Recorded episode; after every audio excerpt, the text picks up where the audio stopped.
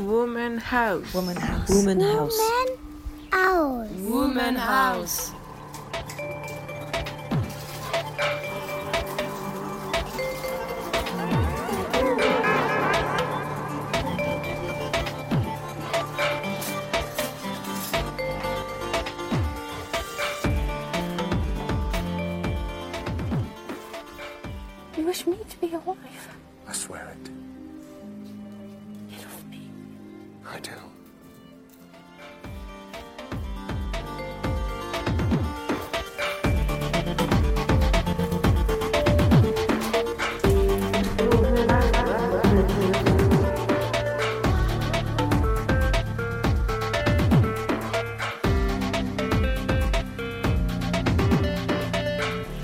House, Agathe Sala. Jane Eyre is the masterpiece of the English novelist Charlotte Bronte, published in 1847.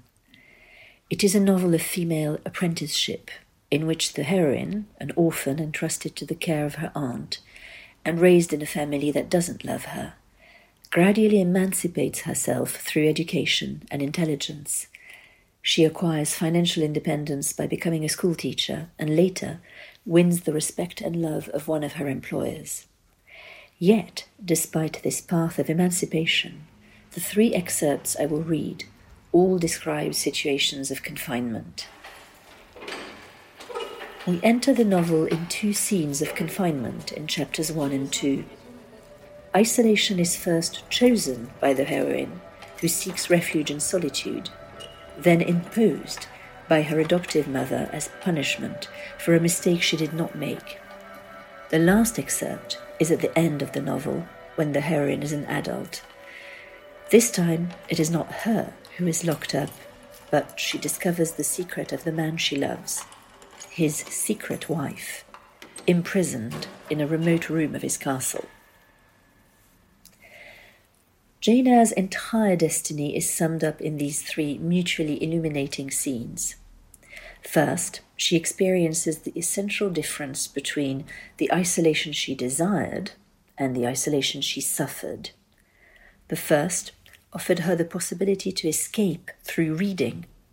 In the second, on the contrary, she was overtaken by deadly and obsessive thoughts fear, helplessness, discouragement.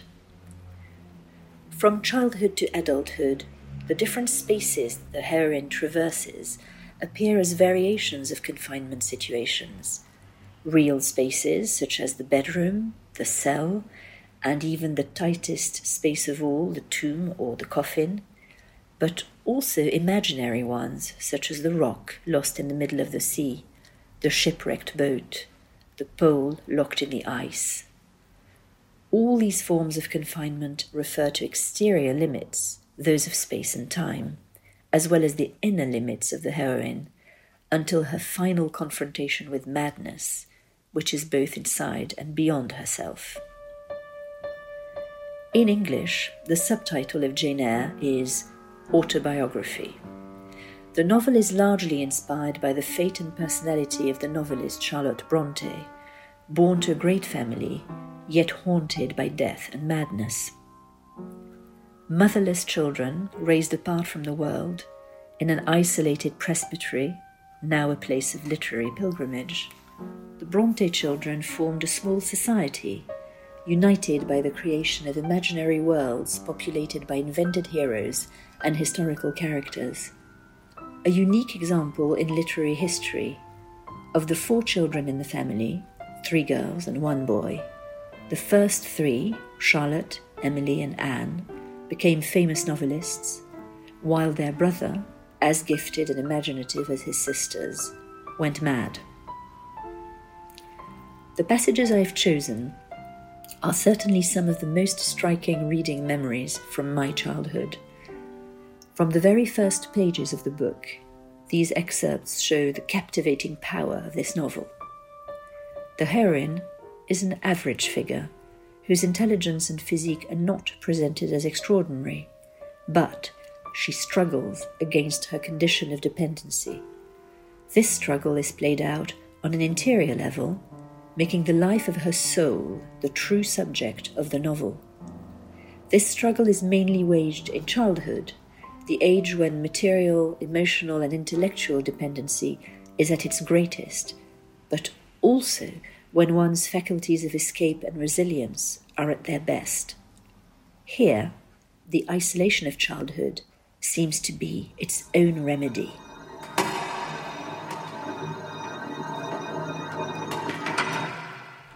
A breakfast room adjoined the drawing room. I slipped in there. It contained a bookcase. I soon possessed myself of a volume, taking care that it should be one stored with pictures. I mounted into the window seat. Gathering up my feet, I sat cross legged like a Turk, and, having drawn the red moreen curtain nearly close, I was shrined in double retirement. Folds of scarlet drapery shut in my view to the right hand. To the left were the clear panes of glass, protecting but not separating me from the drear November day. At intervals, while turning over the leaves of my book, I studied the aspect of that winter afternoon. Afar, it offered a pale blank of mist and cloud. Near, a scene of wet lawn and storm beat shrub with ceaseless rain sweeping away wildly before a long and lamentable blast.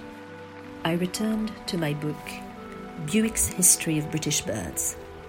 The letterpress thereof I cared little for, generally speaking, and yet there were certain introductory pages that, child as I was, I could not pass quite as a blank.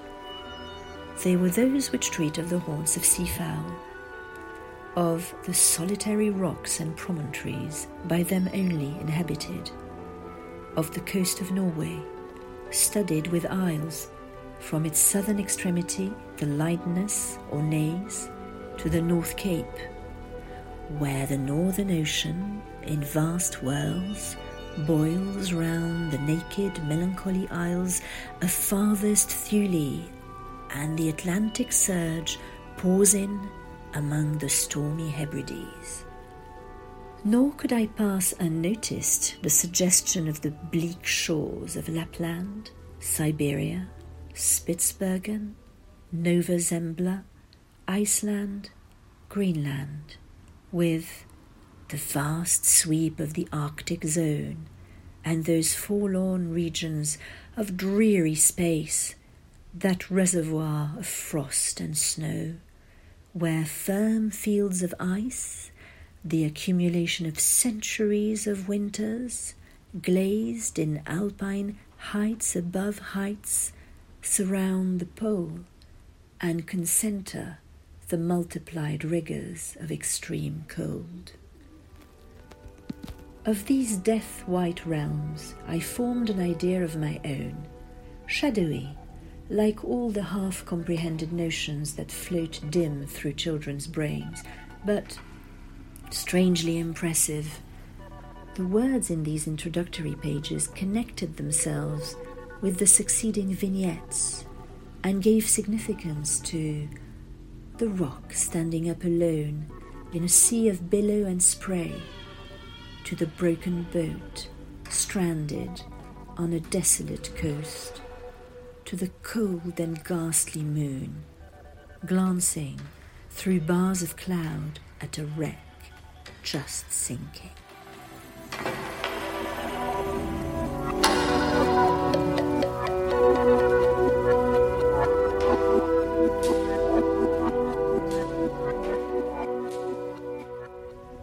Picture told a story mysterious often to my undeveloped understanding and imperfect feelings, yet ever profoundly interesting.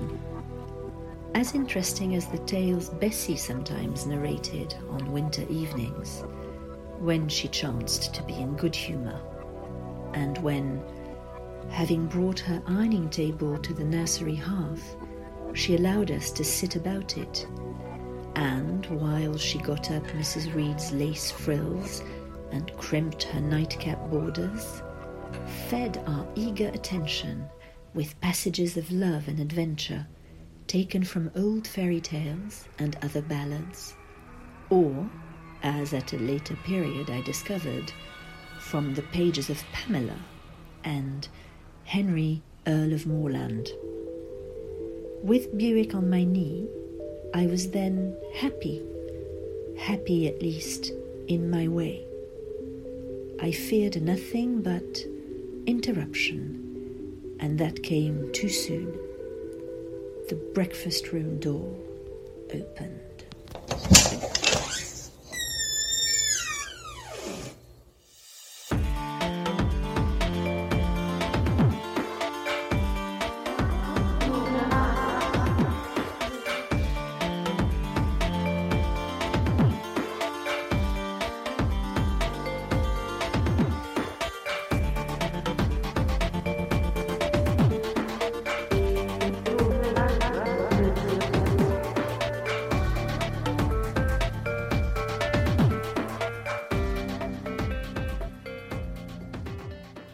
They went, shutting the door and locking it behind them. The Red Room was a square chamber, very seldom slept in, I might say never, indeed, unless when a chance influx of visitors at Gateshead Hall rendered it necessary to turn to account all the accommodation it contained. Yet it was one of the largest and stateliest chambers in the mansion. A bed supported on massive pillars of mahogany, hung with curtains of deep red damask, stood out, like a tabernacle in the centre. The two large windows, with their blinds always drawn down, were half shrouded in festoons and folds of similar drapery. The carpet was red the table at the foot of the bed was covered with a crimson cloth. The walls were a soft fawn colour with a blush of pink in it. The wardrobe, the toilet table, the chairs were of darkly polished old mahogany. This room was chill because it seldom had a fire. It was silent because remote from the nursery and kitchen, solemn because it was known to be so seldom entered. The housemaid alone came here on Saturdays to wipe from the mirrors and the furniture a week's quiet dust.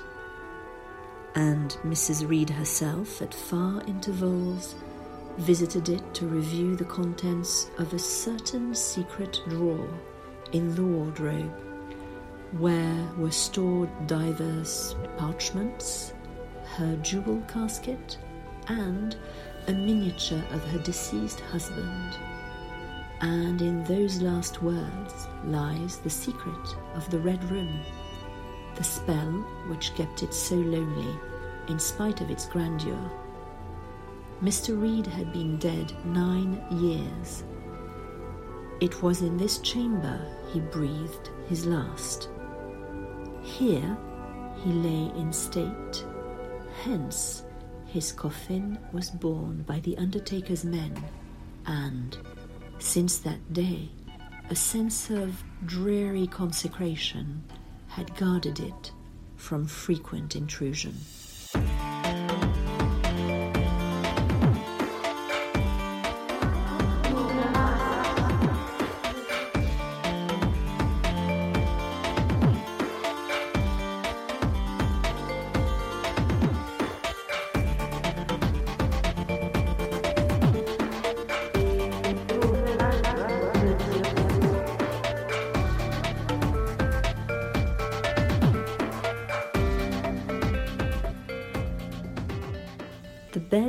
Rose before me.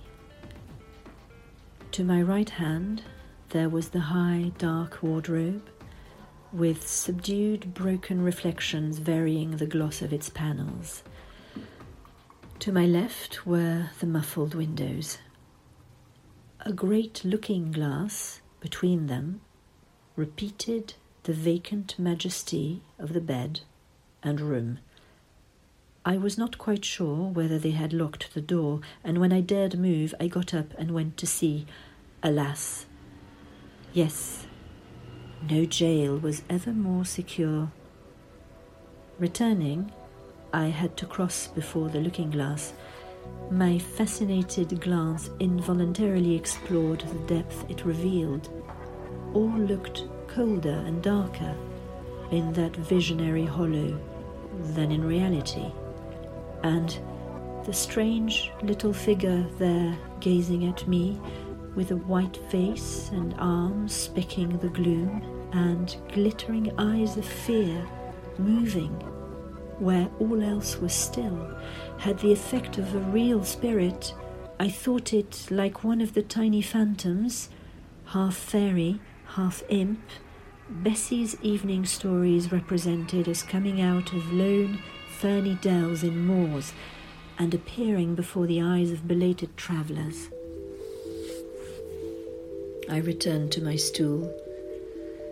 Superstition was with me at that moment, but it was not yet her hour for complete victory. My blood was still warm. The mood of the revolted slave was still bracing me with its bitter vigour. I had to stem a rapid rush of retrospective thought before I quailed to the dismal present. Daylight began to forsake the Red Room. It was past four o'clock, and the beclouded afternoon was tending to drear twilight.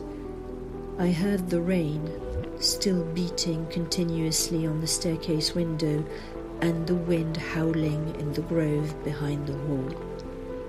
I grew by degrees cold as a stone, and then my courage sank.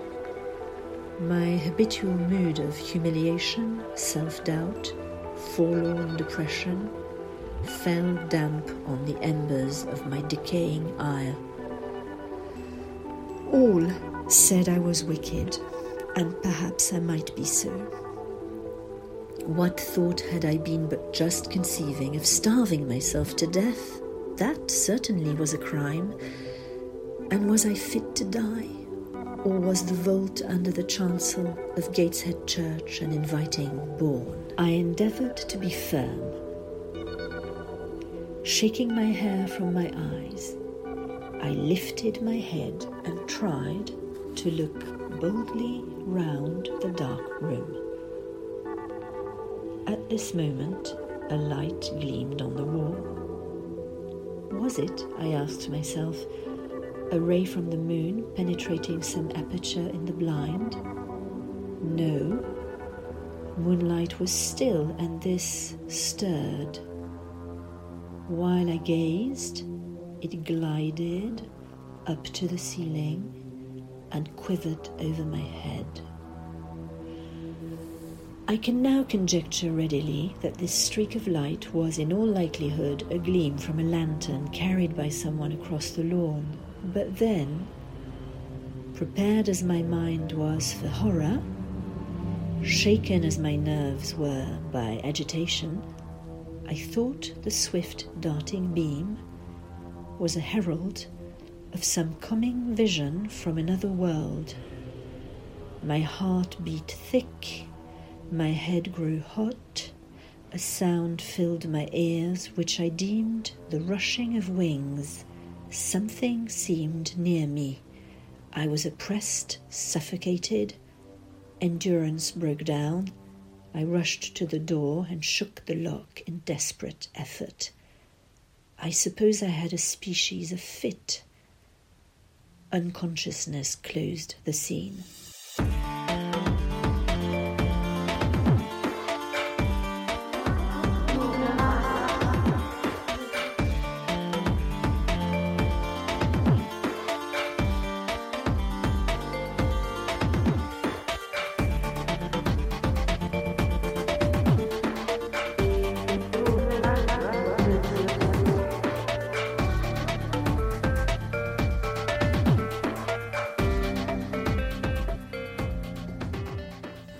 Passed on and ascended the stairs, still holding my hand, and still beckoning the gentlemen to follow him, which they did. We mounted the first staircase, passed up the gallery, proceeded to the third story. The low black door, opened by Mr. Rochester's master key, admitted us to the tapestried room, with its great bed and its pictorial cabinet. You know this place, Mason, said our guide. She bit and stabbed you here. He lifted the hangings from the wall, uncovering the second door. This too he opened. In a room without a window, there burnt a fire guarded by a high and strong fender, and a lamp suspended from the ceiling by a chain. In the deep shade, at the farther end of the room, a figure ran backwards and forwards. What it was, whether beast or human being, one could not at first sight tell. It grovelled, seemingly, on all fours. It snatched and growled like some strange wild animal, but it was covered with clothing, and a quantity of dark, grizzled hair, wild as a mane, hid its head and face. That is my wife, said he. Such is the sole conjugal embrace I am ever to know. Such are the endearments which are to solace my leisure hours. And this is what I wished to have, laying his hand on my shoulder. This young girl who stands so grave and quiet at the mouth of hell, looking collectedly at the gambols of a demon. I wanted her just as a change after that fierce ragout.